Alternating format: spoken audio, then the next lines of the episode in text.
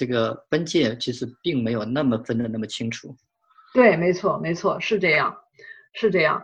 嗯，然后第二点呢，就这就是我们刚才说的这个呃 A B C D 的物业买哪一种。第三点就是叫做 forced appreciation，这个在 multi-family commercial 里面操作起来比较容易，在对新手来讲啊，操作起来手法不是很多的。这个就是说，嗯。新手呢可以怎么样呢？就是买一个呃房子，就像我们说廉价房的这个课会教大家怎么去买低于市价的这个房子。但是现在的这个市场吧，嗯，确实是买这个低于市价的房子不是那么容易，跟前几年比起来，它没有这么多的 foreclosure，它确确实就不是这么容易。嗯，建华，你那是不是也是这样一个状况？对，现在是比较难。嗯。嗯，对，所以呢，就是呃，对新手来讲，很可能呢，就是嗯，买一个需要做一些 cosmetic，不是是什么大修。当然，你也不要指望说，嗯，这个 discount 会很高很高。呃，大家可能都听说过，呃，seventy percent，百分之七十的 ARV 的这么一个呃业界常用的一个公式哈。嗯，现在的这个市场是比较难。尤其是对新手来讲就更难，所以就是能省一点就省一点，能买的便宜一点就啊便宜一点，嗯，不要太去强求要买的很便宜，这个的确是比较难的。对，现在从我这边的经历来看，甚至到那个 shelf sale 到呃那边拍卖的地方现场去看房子，很多时候。都已经拍不到百分之七十 ARV 的房子了，直接有的时候起步价都已经高于百分之七十了。对，没错，确实你这个建议也是很好的，就是不要强求于这个百分之七十 ARV 的这个 sum of rule。对，没错。行，那啊，我们其实已经讲了很多关于。目前这个市场和市场上投资的这个建议和意见，也 cover 了你这个两个课程。嗯，我们呢就是现在这个分享呢会在最后呢加两大块，嗯，每次都可能会向嘉宾问问有没有相关的分享的内容，一个就是关于经验教训，一个是关于书籍。那么我们简单的。问你一下，就是在你之前那么多年的投资经历里面，你有没有哪一些事情，或者是哪些房子的买卖上，有一些失败的，或者是呃，你觉得做的不够好的这个经历，可以跟大家分享的？嗯，我我觉得我做的不够好，我现在想呃改进的地方啊，就是呃，我以前 flip。房子的时候啊，有时候这个计算太过保守了，所以该做的 deal 也没有做。然后呃，有时候呢，就是嗯，在计算上呢，可能不是特别特别的精确，就是总想找到特别好的 deal，嗯，到嗯，结果呢，就有一些该做的 deal 没有做。这就像有人说啊，地下有一百块钱，你捡不捡？你说捡，那地下有五十块钱，你还捡不捡？然后就是就就是这么一个意思，就有时候太注重嗯一些细节，而没有把这个大的呃方向给抓住啊，嗯，我觉得就是这一点，我是希望呃将来能够有所改进的。嗯，好，那我们说一下啊，在房地产投资方面，或者是呃甚至是 in general 在 business 方面。呃，因为你刚才有提到你经常去图书馆学习，然后很快的让自己的这个房地产的知识进行积累和上升。呃，在这么多书籍里面，你有没有对大家就是觉得强烈要推荐的一些书？嗯，呃，我当时在图书馆看了很多书，他们很多呢就是。呃，讲的也都对，但是比较难操作。我很喜欢的一本书是呃 Gary Keller 写的，叫做《Millionaire 呃 Real Estate Investor》这本书。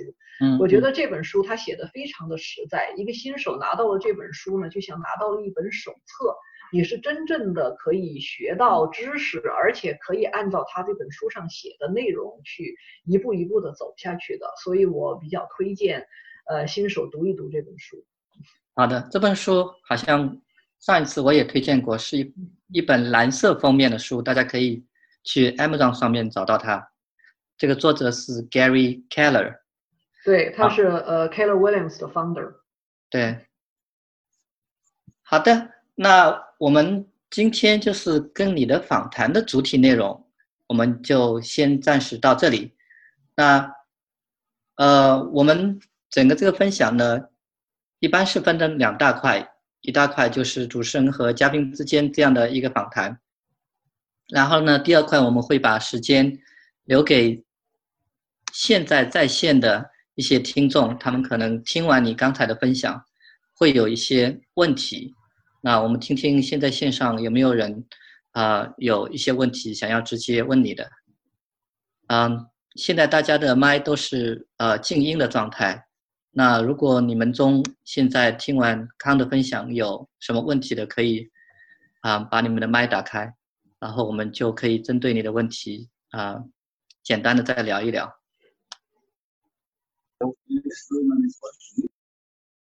呃，呃，建华，我有我有一个问题想问康。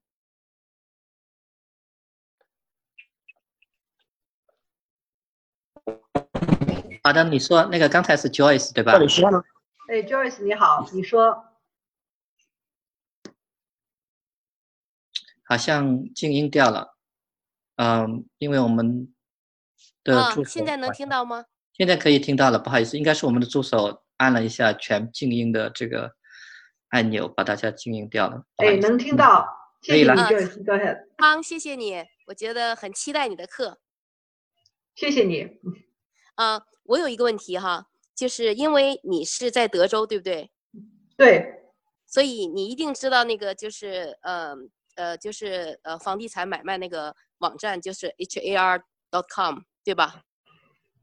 那我在那个上面呢，也常常看到一些就是 foreclosure 的房子。那我的问题是说，这个 foreclosure 的房子，呃，它的买卖，呃，和就是在 HR 上面列出来的其他的就是正常房子的买卖是过程是一样的吗？另外一个问题就是，呃，foreclosure 的房子，你的出价也是可以讲价的吗？呃，都是可以讲价的。就是呃，HR 的这房子，我我没有专门在这个上面呃跑到这个上面去找啊。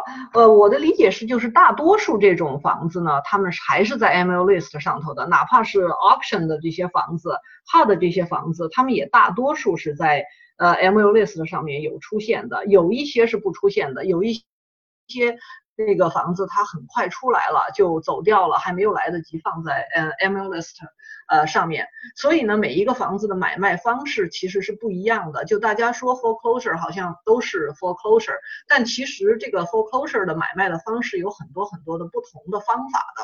就有的呢，就是完全就摆在市场上，就跟别的房子一点区别都没有。很多的 REO 都是就直接嗯。通过呃 agent 这么卖的，跟普通房子的买卖一点区别都没有。那也有一些呢，就是放在几个 auction 的网站上，像 auction dot com 啊、什么 Hubzu 啊之类的，呃这些网站上面，那你也可以在 MLIST 上面看到它。你看到了这个房源以后呢，你可以自己到这些网站上去 bid，你也可以让你的 agent 到这些网站上去 bid。呃，那像 HUD 的房子呢，就是必须是你的 agent 到网站上去帮你 bid。所以呢，就是说要必须要去看具体是哪一个，嗯，哪一个房子，它的情况是不一样的，不能一概而论。呃，那么买卖的方式能不能讲价呢？也是根据这个，呃，它嗯拍卖的呃不同的方式，或者是买卖的不同的方式。像在 MLS 上，就跟别的房子一样，你可以就是 submit an offer。嗯，完全是一样的，就是讲价钱的这个过程。那很多这种房子呢，会有 multiple offer，那这个 agent 就会叫你 highest and best。拍卖的情况下，有时候它就会有一个起价，有一个起价，那不同的呃 buyer 就会在上面不断的往上走，你就能看到。那有的拍卖方式呢，你就看不到，所有的人都 submit a bid，那最后呃这个拍卖就会告诉你说。哎，谁呃 won the bid，就是这样，hard 就是这样子的，所以就是没有统一的一个答案，他们都是不一样的。嗯，明白。那你刚才说那个 M O list 是什么 list？啊，sorry，我我说的是 M L S，就是 multiple listing。对，就就是所有的房源，这个 agent 去看的这个房源，我刚才可能没有说清楚，对不起。啊，那我明白你说那意思。其实我刚才说那个，就是在那个你说这个 list 上面 list 的。嗯，行，那我知道了，谢谢啊。嗯，不用谢，谢谢你参与。哎，康，那个线下有一个人啊，发了个简单的问题，是那个 Ambi。他问的说，ARV 是 flip 的时候才用吗？呃，ARV 其他地方也用吗？嗯其实就是说 after repair value，所以它并不是一个特别 technical 的一个 term。你用 flip 的时候，你就要知道说修好了以后 value 是多少。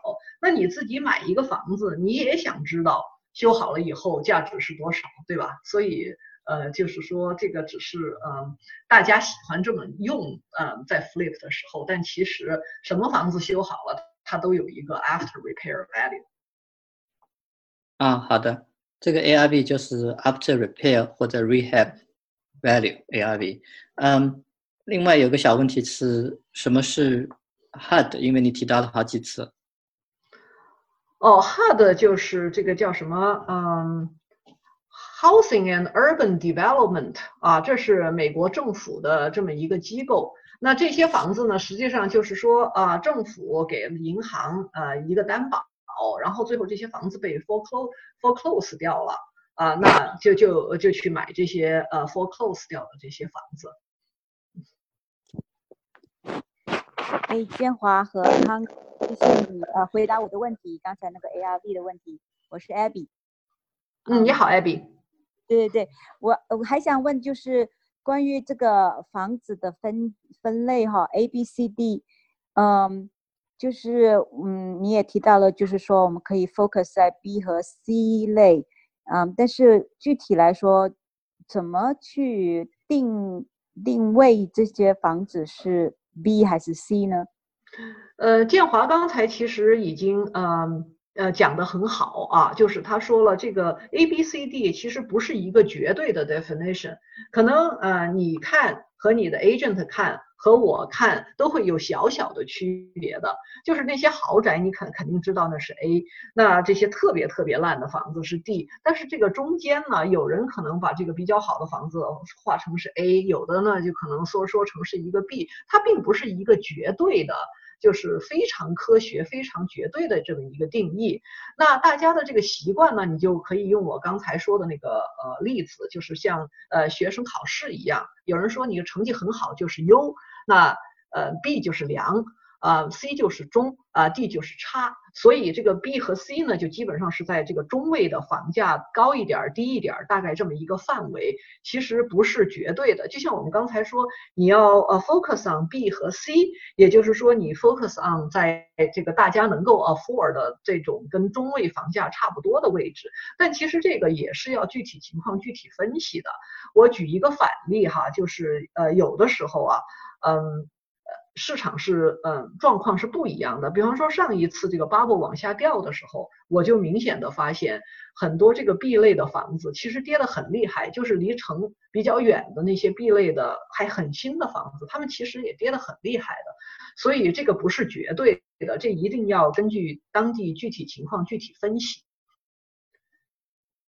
啊，那这一点我就越俎代庖，那个补充一下，我听有一个人讲过一个解释。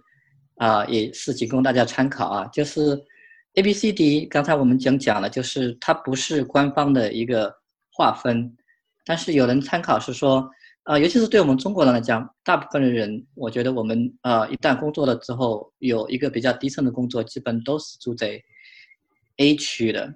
那 A 区就是我们对我们来讲，就是我们住着的或者我们想要去住的那些地方。那 B 区呢，就是属于。呃，OK to leave。如果你嗯确实是经济上有些困难啊，或者是呃觉得自己也不需要住的那么好，或者说你对什么学区房啊什么的都不考究，那你想一想，